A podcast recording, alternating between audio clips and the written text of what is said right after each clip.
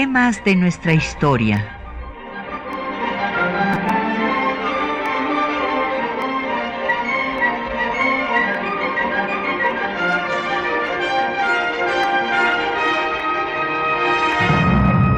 Un espacio que difunde el conocimiento del pasado para comprender nuestro presente. Programa a cargo de la maestra Patricia Galeana. Buenos días.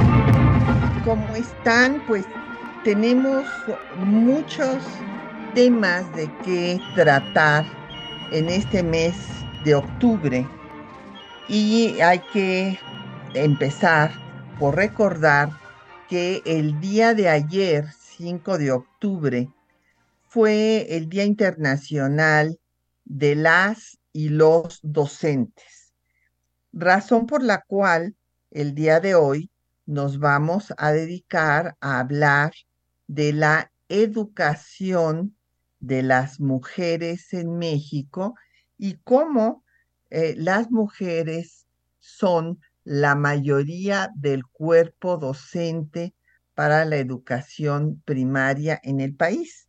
Y esta circunstancia se dio desde el inicio del siglo XX y sigue siendo una eh, constante hasta el tiempo de hoy. Y por otra parte, pues vamos a estar eh, a lo largo de este mes hablando de eh, los temas relativos a la historia de las mujeres en México porque se cumple el 70 aniversario de la ciudadanía de las mujeres mexicanas. Hace 70 años que un día como hoy, 6 de octubre, el Congreso aprobó la reforma constitucional al artículo 34 para otorgar la ciudadanía plena a las mujeres y que pudieran votar a nivel federal. Se les había ya otorgado la ciudadanía restringida para votar a nivel local en 1947, pues de una larga lucha que se inicia desde que inició la vida independiente de México, como veremos en los programas siguientes, pero pues eh, en 53, un 6 de octubre, se dio este paso fundamental, eh, pues que eh, dio a las mexicanas el, el derecho a votar en las elecciones federales, cosa que va a ser por vez primera en las elecciones de 1955. Bueno, primero quisiera yo eh, pues decir cómo se va a establecer ese Día Internacional para las y los docentes. Y esta eh, pues eh, idea, esta tradición que tiene Naciones Unidas de establecer días internacionales, pues es una forma de llamar la atención de todos los países miembros, de los gobiernos, de la sociedad, sobre diferentes temas. En este caso, este día eh, pues se estableció primero, eh, pues fue un largo proceso eh, que se va a dar, como les decía, en un 5 de octubre hasta 1997, pero primero eh, hubo una eh, lucha por los derechos y responsabilidades, formación y perfeccionamiento del personal docente de 1966. Y en 94 hay una recomendación relativa a la situación del personal docente por la Organización Internacional del Trabajo para ver su remuneración, sus derechos, sus obligaciones y cómo debe de estar preparada, preparado este personal para poder cumplir con su misión que es fundamental para toda la sociedad.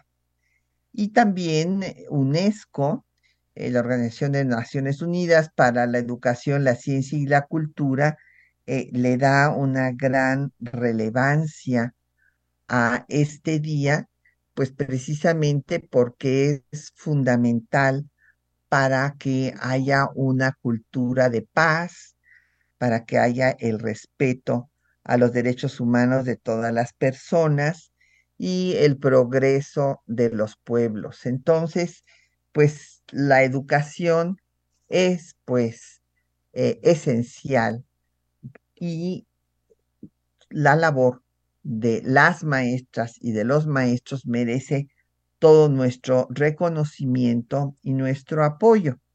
Vamos a ver cómo se da la educación de eh, las mujeres de la población femenina en nuestro país.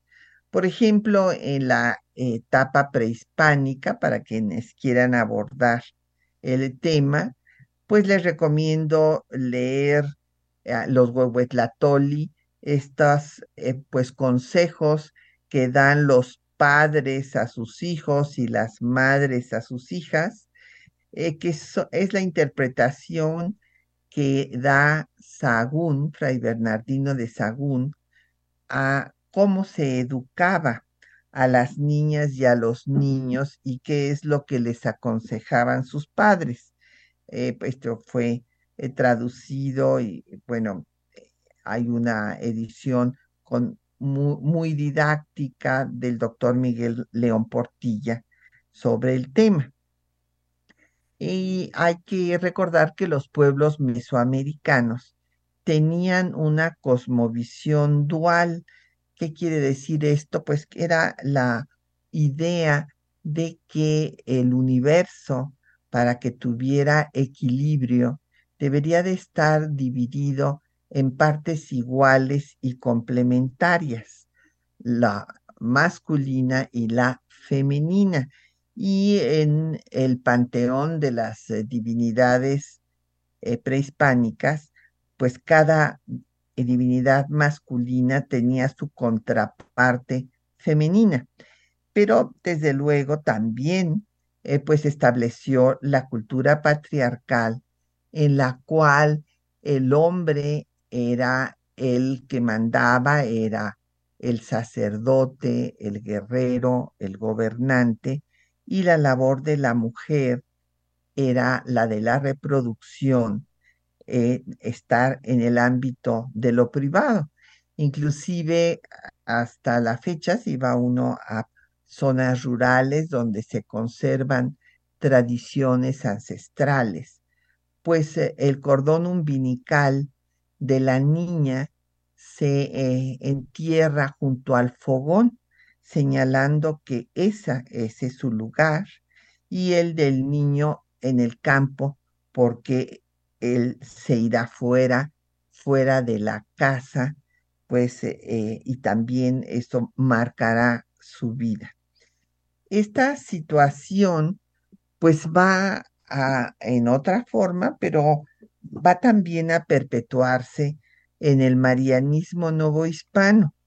Eh, recordemos que con la conquista y la colonización eh, se estableció a la religión católica como única, sin tolerancia de ninguna otra, y que en el cristianismo, en el judaísmo, en la religión musulmana, Dios es uno eh, y es masculino. Y la mujer ocupa un lugar secundario y eh, su eh, destino es ser abnegada porque si cae en el pecado, pues para eso están las casas de recogimiento que son como reformatorios. Y hay dos fuentes fundamentales que se utilizaron para la educación de las mujeres en los 300 años de vida colonial, que fueron el de Fray Luis de León eh, sobre la perfecta casada y de Juan Luis Vives sobre la educación de la mujer cristiana. Y en todos ellos, eh, la mujer debe de ser abnegada, o sea, negar su propia existencia y vivir para servir a los demás, a su padre, a su esposo, a sus hijos, a todo el núcleo familiar. Entonces, eh, la educación de las mujeres durante el marianismo, pues es una educación religiosa, eh, fundamentalmente, y se les enseña lo que se va a llamar labores mujeriles, pues eh, cuestiones domésticas, eh, más los rezos y el catecismo en las eh, casas de las amigas, y todavía sigue habiendo señoras que en las iglesias les dan clases de catecismo a las niñas y niños que van a hacer la primera comunión en donde se les enseña a memorizar estos rezos. Y la primera eh, institución educativa que surge, que es independiente del clero, será el Colegio de las Vizcaínas a finales del siglo XVIII. Ahora bien, esta eh, idea de cómo debía ser la mujer, eh, a imagen y semejanza de la Virgen María, pues subsiste no solamente en el siglo XIX, sino que en eh, alguna forma subsiste, eh, desde luego, en las personas que profesan la religión católica hasta la fecha. Vamos a hacer una pausa para escuchar un poco de música y vamos a escuchar, pues, eh, como estamos hablando de las mujeres y de su lucha por tener educación, vamos a escuchar a la primera mujer que compuso una marcha eh, republicana dedicada a Benito Juárez. Y bueno, de hecho, fue la primera mujer cuya composición fue inclusive interpretada en el Teatro Nacional, que eh, se, se llamó María Garfias esta marcha se estrenó, como decía yo, en 1867, con, eh, eh, pues fue dedicada a, Benito Juárez al triunfo de la República. Escuchemos pues la marcha republicana de María Garfias, discípula de Zenobio Paniagua, uno de los eh, músicos más destacados de esta parte de la historia de nuestro país.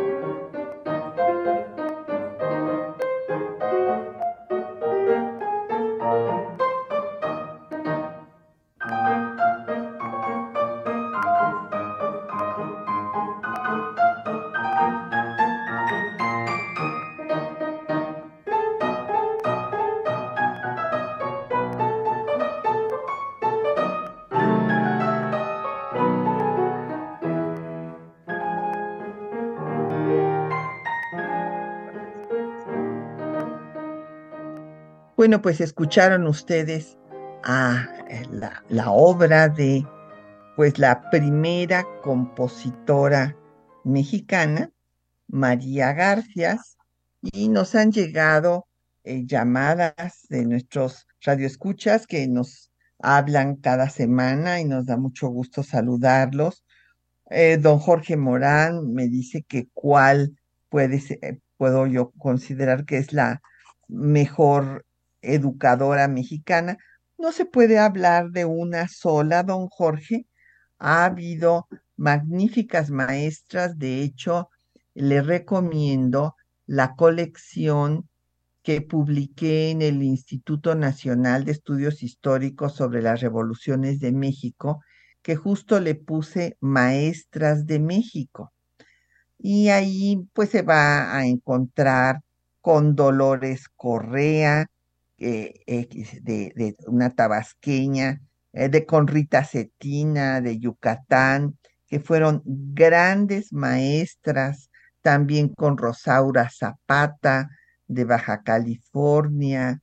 Eh, y entonces en esta colección, justo, pues mi propósito fue de rescatar del olvido a todas estas grandes maestras de México. Eh, muchos saludos a don Agustín Alcaraz, como cada viernes. Y don Efren Martínez nos pregunta que cómo fue la educación de las mujeres en el siglo XIX y XX. Pues justo, eh, pues eso, eso tenemos que ver ahora, don Efren.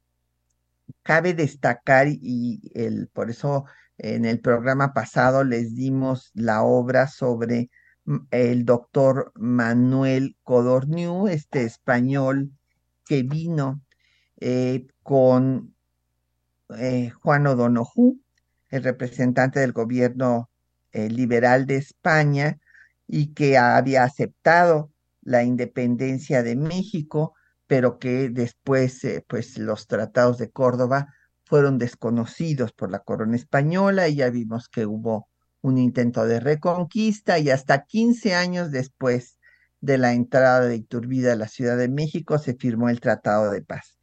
Y uno de los personajes importantes que vino y que fundó una institución que va a incidir en la educación en toda, pues a lo largo de todo el siglo XIX, va a desaparecer en 1890 es la compañía lancasteriana, que fue un sistema de enseñanza establecido por eh, un pedagogo Lancaster, por eso se llama eh, compañía lancasteriana, que consistía en que los alumnos más avanzados enseñaran a los demás. Entonces se fuera dando eh, lo que también se llamó sistema de enseñanza mutua.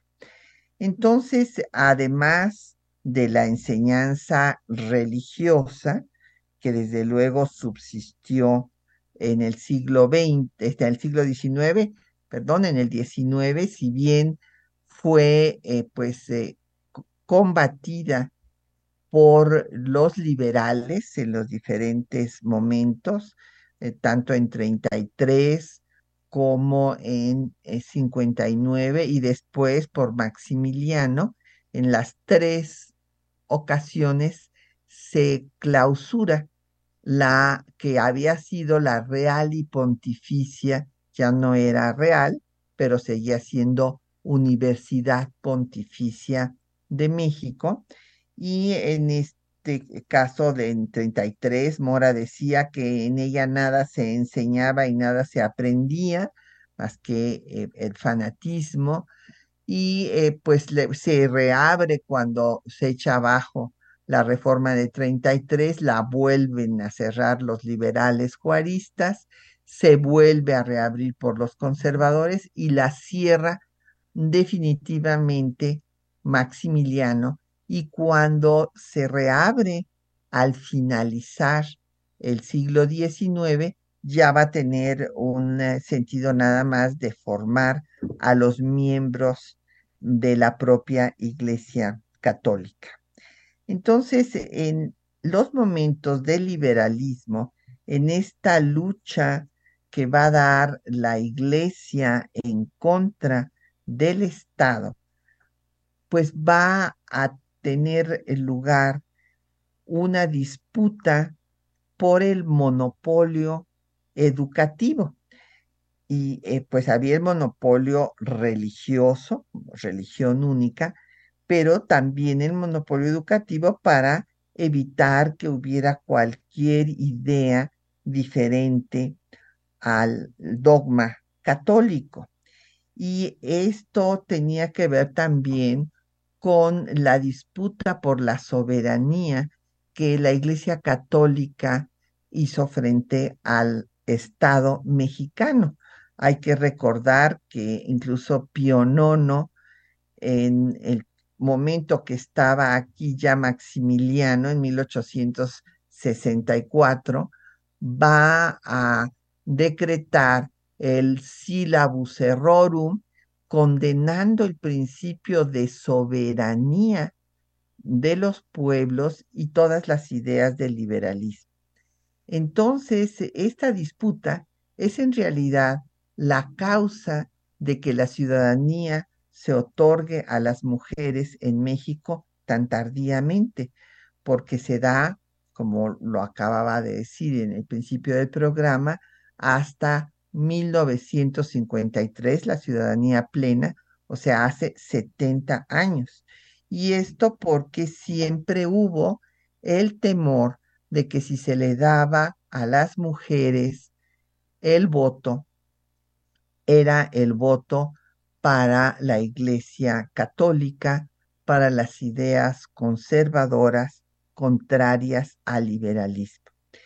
Entonces, bueno, pues hubo en estos eh, intentos, el primer intento de la reforma, eh, sí se contempló también la educación de las mujeres, pero finalmente inclusive se había planteado hacer una escuela normal para la primaria de mujeres, pero finalmente no se realizó, pues porque vino el levantamiento al grito de religión y fueros, llamando a Santana para que derogara la reforma. Entonces, eh, eh, pues Santana lo hace, nombra al obispo Cayetano Gómez Portugal para que derogue toda la reforma liberal. Él fue ministro de Justicia e Instrucción Pública. Y entonces lo que queda es la educación que daba la iglesia por una parte y eh, la compañía lancasteriana que va a funcionar, como les decía, hasta 1890. Y en 1856, cuando eh, triunfa la revolución de Ayutla y se acaba con el gobierno de Santa Ana, que pues eh, ya que había sido inclusive proclamado por el plan de Soquiapan Antonio I, imagínense, pues va a entrar como Monfort, cuando entre como Monfort en 56 a la Ciudad de México, al ser recibido por ocho jovencitas que le entregan sus ramos de flores, ya ven cómo se sigue acostumbrando este, en las campañas políticas actuales que llega un eh, pues representante de la autoridad y es recibido con flores, pero hay también discursos y en estos discursos estas jovencitas pidieron tener un colegio donde estudiaran lo mismo que estudiaban los niños. Querían estudiar matemáticas, querían estudiar derecho, medicina, querían una escuela secundaria para mujeres. Eh, esto pues no pudo hacerse en ese momento porque recordarán ustedes que al promulgarse la Constitución de 1857, primera que no establece la intolerancia religiosa en nuestro país, pues este viene la condena de la Iglesia Católica y la excomunión ipso facto a todos los que la juren y juren la Constitución y bueno, pues eh, se da la guerra civil más sangrienta eh, eh, que había vivido México después de la insurgente, la de la independencia. Y después, pues de la guerra de reforma, se va a continuar la lucha cuando los conservadores monarquistas traerán al ejército francés eh, para establecer el segundo imperio, que finalmente le sale liberal, o sea que es por eso eh, se viene abajo por esta eh, falta de congruencia entre unos y otros. Y en ese escenario, pues no va a ser sino hasta el triunfo de la República cuando se pueda establecer la escuela secundaria para eh, señoritas. Y en, cabe destacar que en la Constitución de 57 hubo un debate muy interesante sobre la educación. Y Guillermo Prieto, por ejemplo, señaló que él había pensado en la conveniencia de que el Estado vigilara a la educación para quitar eh, el monopolio educativo de la iglesia y el fanatismo en el que tenía sumido al pueblo de México, pero finalmente concluye que no hay que tenerle miedo a la libertad. Y eh, pues Ignacio Ramírez, otro diputado del el constituyente de 57, el nigromante, también considera que la enseñanza debe de ser libre y así es como queda en el artículo tercero, creyendo que el conocimiento científico bastaría para acabar con el fanatismo religioso. Ya veremos que después Francisco J. Mújica en el constituyente de 17 dirá que esto no puede ser así y por eso se establecerá la educación laica, no solo en las escuelas públicas, sino también en las privadas. Vamos a escuchar los textos que les hemos seleccionado para esta mañana. En primer lugar, vamos a oír el reclamo que hace Sor Juana Inés de la Cruz del derecho que deben tener las mujeres para estudiar. Y eh, pues como los liberales combaten al monopolio educativo que tenía la iglesia y, al crearse, como le señalaba yo, al triunfo de la República en 1869, la escuela secundaria para mujeres, su directora María de Belén y Méndez, eh, destaca que ninguna nación eh, puede ser civilizada si no se educa a la mujer. Y al final de su discurso destaca una nueva era comienza. Y después de que las mujeres tienen acceso a una educación semejante a la de los hombres, pues vendrá una proliferación de revistas femeninas y feministas. Entre ellas destacan eh, pues las de Laureana Wright, Las Violetas de la Náhuac y su célebre texto sobre la emancipación de la mujer por medio del estudio, donde señala que la mujer no es esclava y que debe tener los mismos derechos que el hombre. Escuchemos.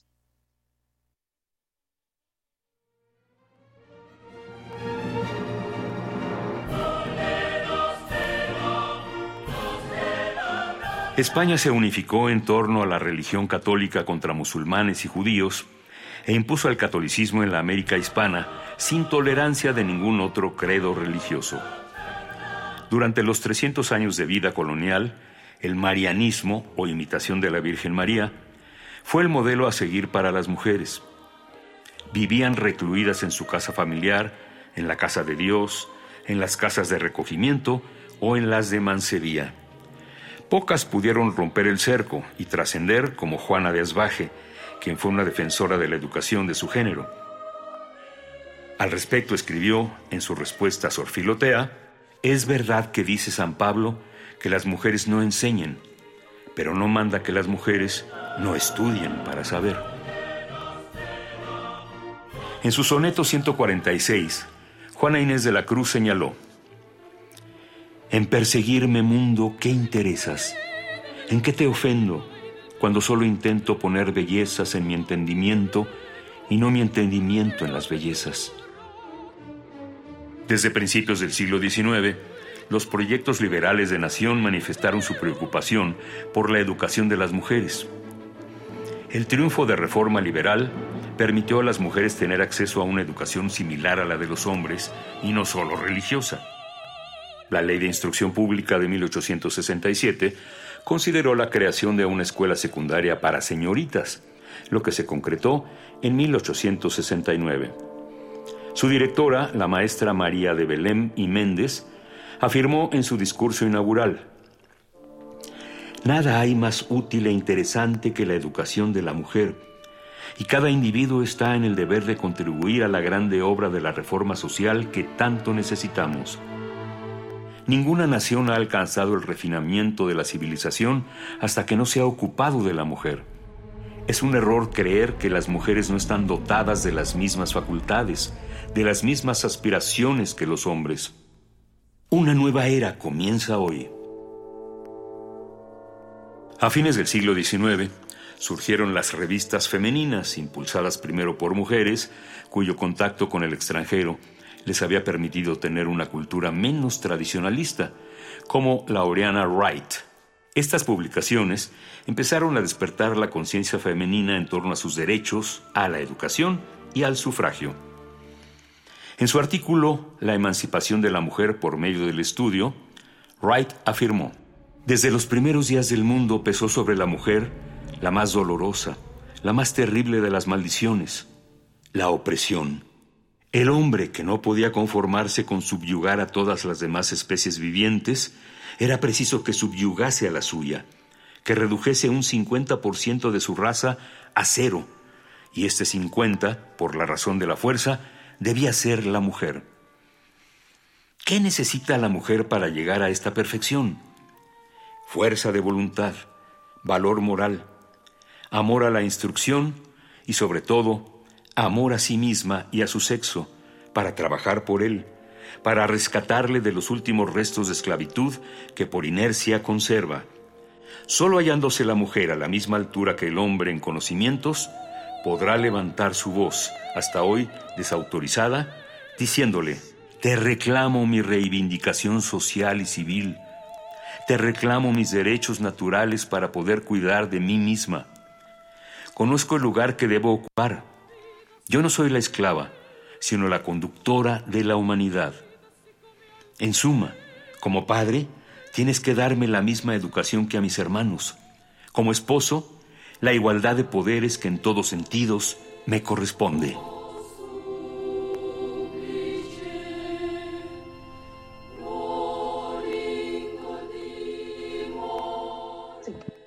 Bueno, pues ahí tienen ustedes los textos que les seleccionamos de Sor Juana, de María Belén y Méndez y de Laureana Wright, y nos han llegado este, las llamadas de eh, nuestra audiencia de todos los viernes y Tlali Leiva, pues habla de que el patriarcado pues ha discriminado a la mujer y le ha vedado sus derechos a lo largo de la historia. Sí, por eso es tan importante de construir esta cultura en la cual se cree que el hombre nace para mandar y la mujer para obedecer, y que es el origen de la violencia hacia las mujeres. Y hay que recordar que nuestro país es uno eh, de los que tiene un más alto índice de feminicidios en América Latina. Es, una cosa verdaderamente dramática y cómo estos además quedan en la impunidad. Eh, Viviana Cruz nos dice que por qué la iglesia tenía el monopolio de la enseñanza. Pues porque eh, recuerde, Viviana, que se dio desde la formación del Estado español una alianza entre los reyes católicos y la iglesia. Bueno, por eso se llamaban los reyes católicos, precisamente. Y en esta lucha en contra de los moros, en contra de los musulmanes, expulsando a musulmanes y judíos, pues eh, van a firmar desde un concordato por medio del cual se da esta alianza y eh, pues eh, van a legitimar la conquista eh, de las tierras americanas y también eh, la conquista de las personas, porque va a ser la conquista material y espiritual del nuevo continente llamado América. Y esta conquista se legitima porque van a imponer la que consideran la religión única y se forma un estado confesional en el que hay una sola religión y esta es obligatoria y bueno, pues por tales motivos, pues justo la iglesia queda con el monopolio de la enseñanza. Emma Domínguez nos pregunta cómo fueron entrando las mujeres a la universidad.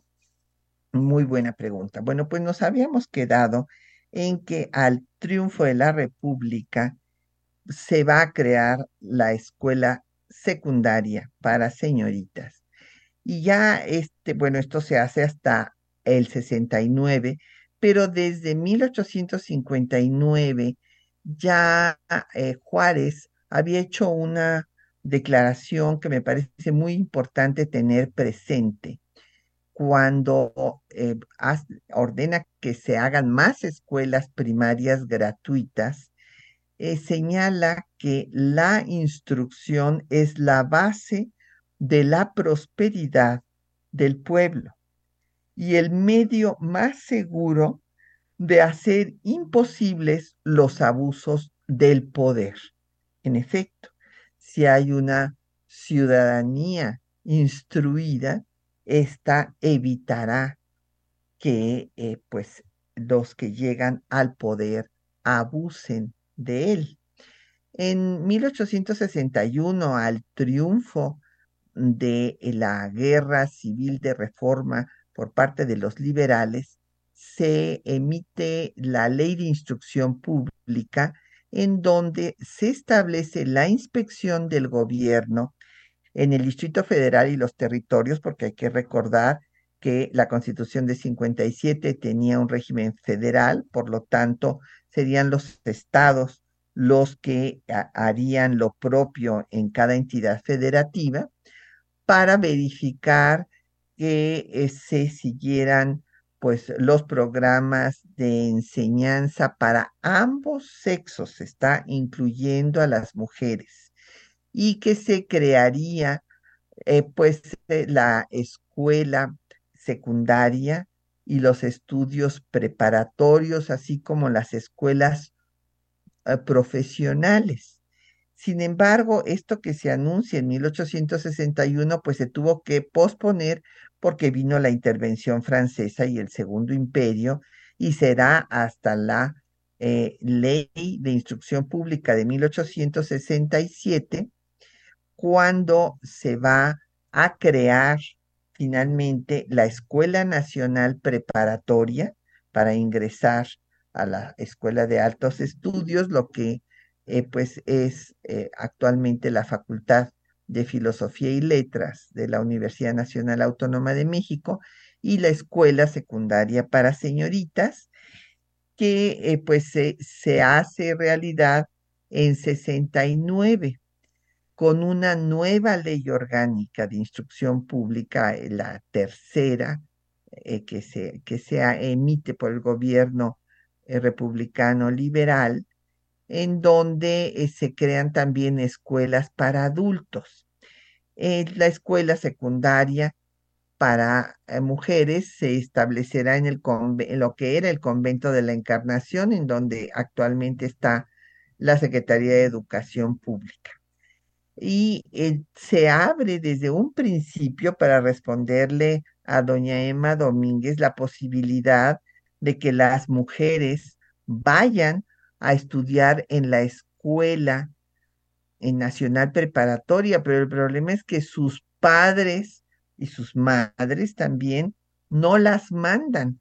No había ninguna prohibición para que ellas estudiaran, pero empezaron a ir a cuentagotas, primero a la Escuela Nacional Preparatoria y después a la universidad. Y cabe destacar que en los estados también va a haber grandes maestras que van a trabajar por la educación de las niñas, como Rita Cetina, que funda la Siempre Viva, una escuela laica para niñas en Yucatán, y también eh, eh, hace una sociedad científica y una revista literaria. Después, en 1871, se funda la Escuela de Artes y Oficios para las Mujeres Pobres, que fue una idea de José María Castillo Velasco. Ahí se les iba a enseñar a las mujeres eh, taquigrafía, telegrafía, mecanografía e inglés.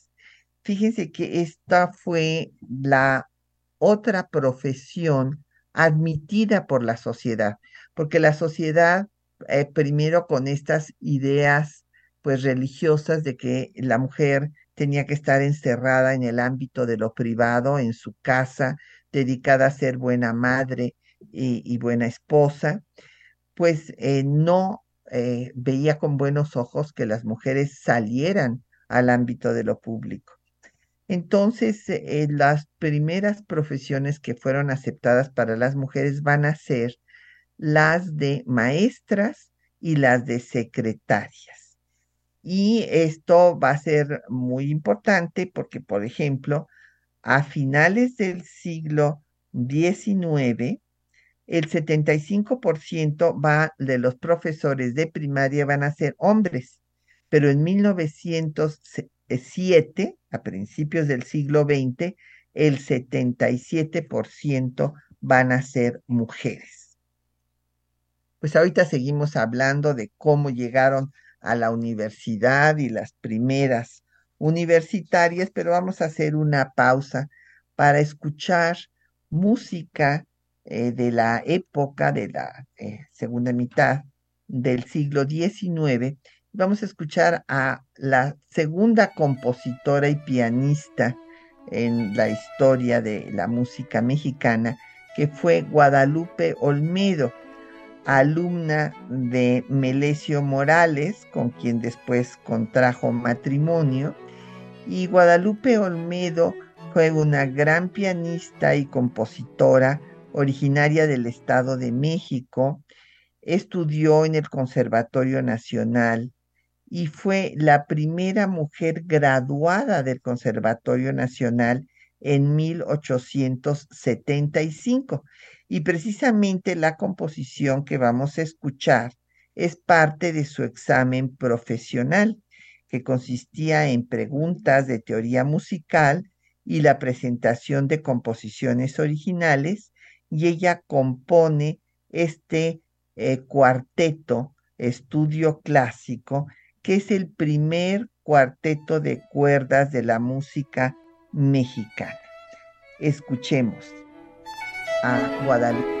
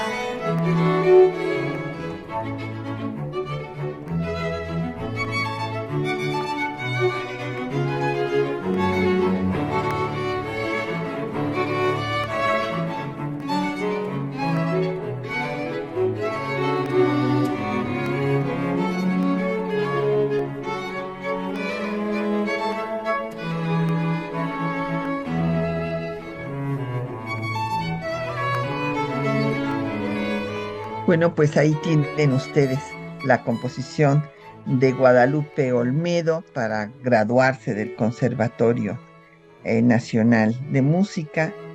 nos llamó Lucía García y nos dice que cuál fue la primera mujer que se graduó en la universidad.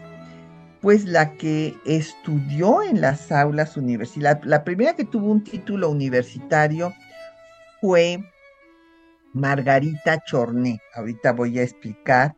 Eh, ella tuvo el título de dentistería. se necesitaba una licencia, tenía que hacer un examen profesional para que se le permitiera ejercer eh, la labor de dentista.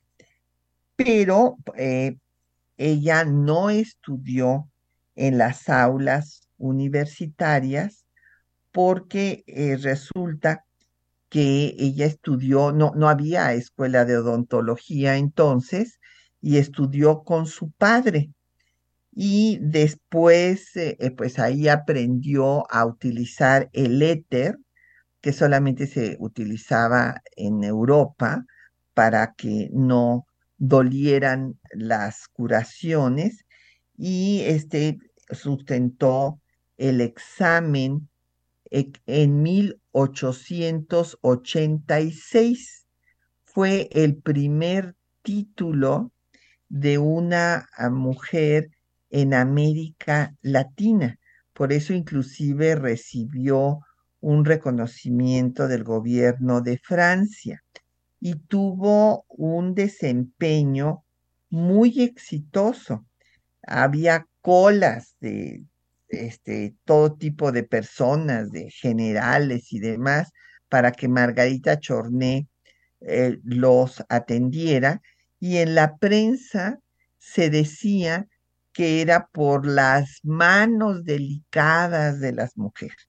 Eh, en lugar, o sea, siempre se le quitaba mérito en lugar de sus conocimientos con la utilización del éter, que era la razón, no las manos delicadas de las mujeres, sino eh, sus conocimientos para eh, que no sufriera el paciente.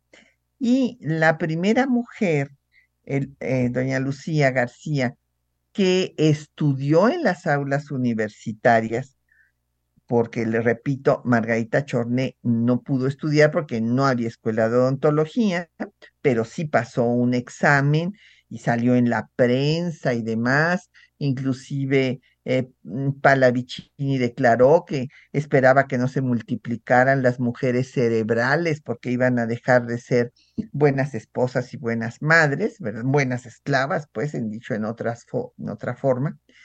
Pero entonces, eh, quien ya entró a la Escuela Nacional Preparatoria y después a la Escuela de Medicina fue Matilde Montoya, que fue la primera médica mexicana en 1887. Y ella sí enfrentó problemas, enfrentó problemas desde para estudiar, porque pues no se podía, no era bien visto que una mujer eh, pues viera un cadáver desnudo junto a sus compañeros hombres y después cuando quiso ejercer su especialidad en obstetricia, imagínense, pues eh, ya lo habían monopolizado los médicos y entonces tuvo muchos problemas para ejercer en Puebla, tuvo que salir de ahí y eh, pues esto es algo que también es parte de toda esta cultura en la cual el hombre es superior y la mujer es inferior, porque inclusive déjenme decirles que todavía en el tiempo presente se encuentran personas eh, de ideas eh, verdaderamente insostenibles que dicen que prefieren que les opere, si se van a hacer una cirugía, un hombre que una mujer de ese tamaño. Eh, pero bueno, pues Matilde Montoya, como les dije, fue la primera que estudió y que se graduó en la universidad. Y eh, después la primera abogada fue María Asunción Sandoval. Eh, ella estudió en la Escuela Nacional de Jurisprudencia y también tuvo problemas porque ella defendió a una mujer que se había defendido de su pareja que la maltrataba y en esta defensa eh, pues eh, murió el agresor, logró ella pues quitárselo de encima y este hombre murió y entonces eh, pues la abogada Sandoval la defendió diciendo que había actuado en defensa propia.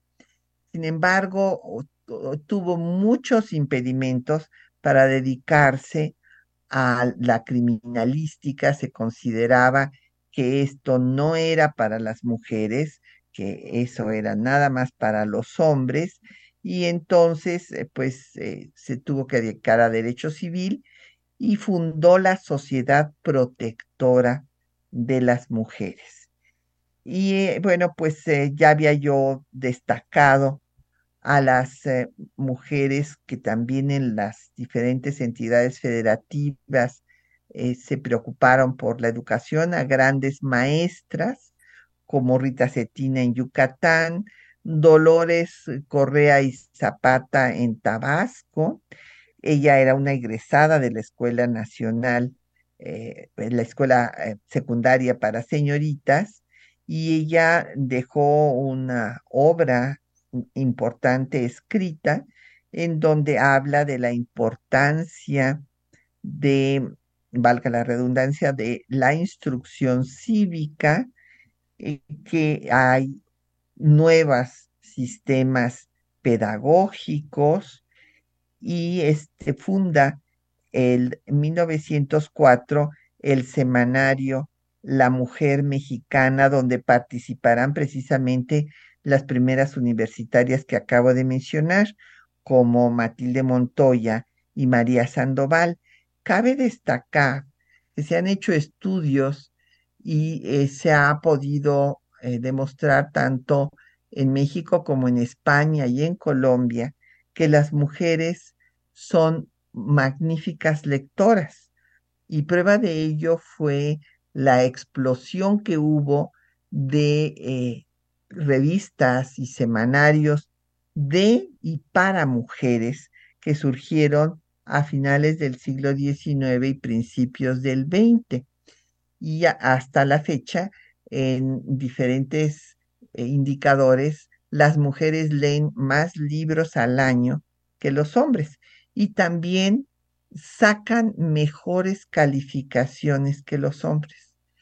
Y esto lo podemos demostrar hicimos un estudio de eh, quienes obtenían en la Universidad Nacional Autónoma de México las medallas Gavino Barrera y a los mejores promedios y resulta que eran mayoritariamente mujeres.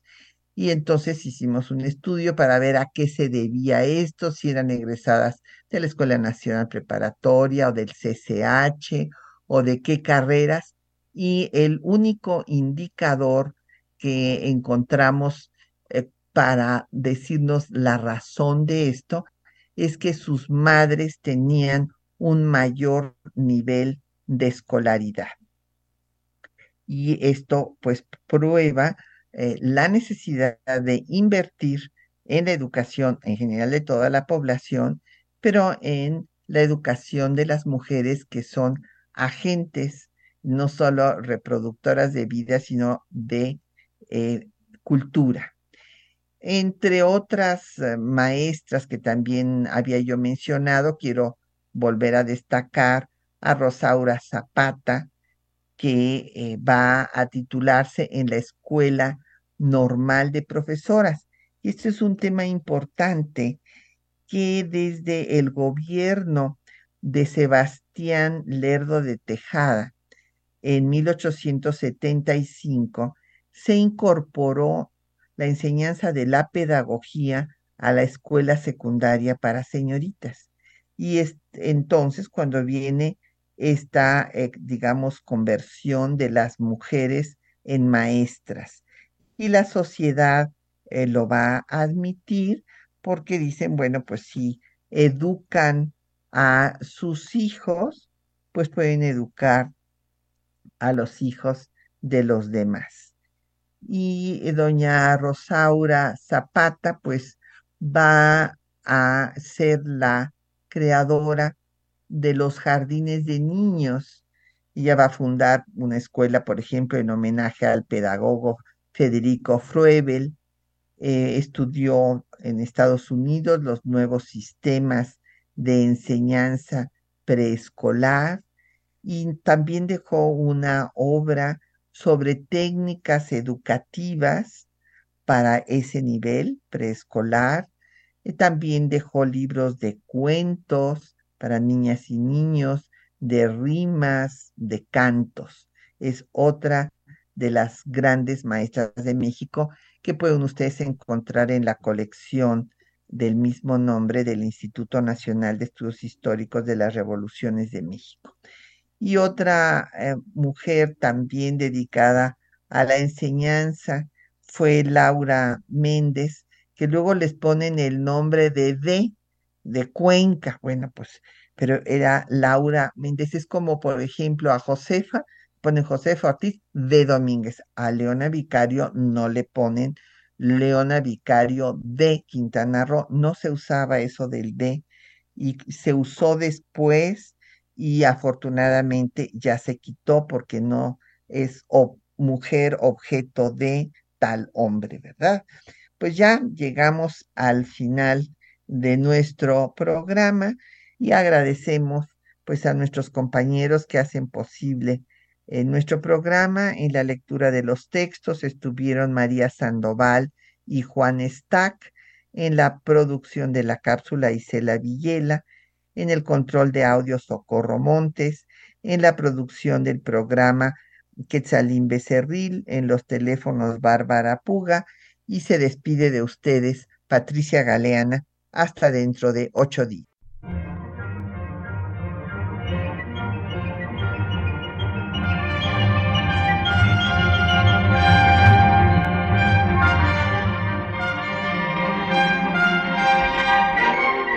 Temas de nuestra historia.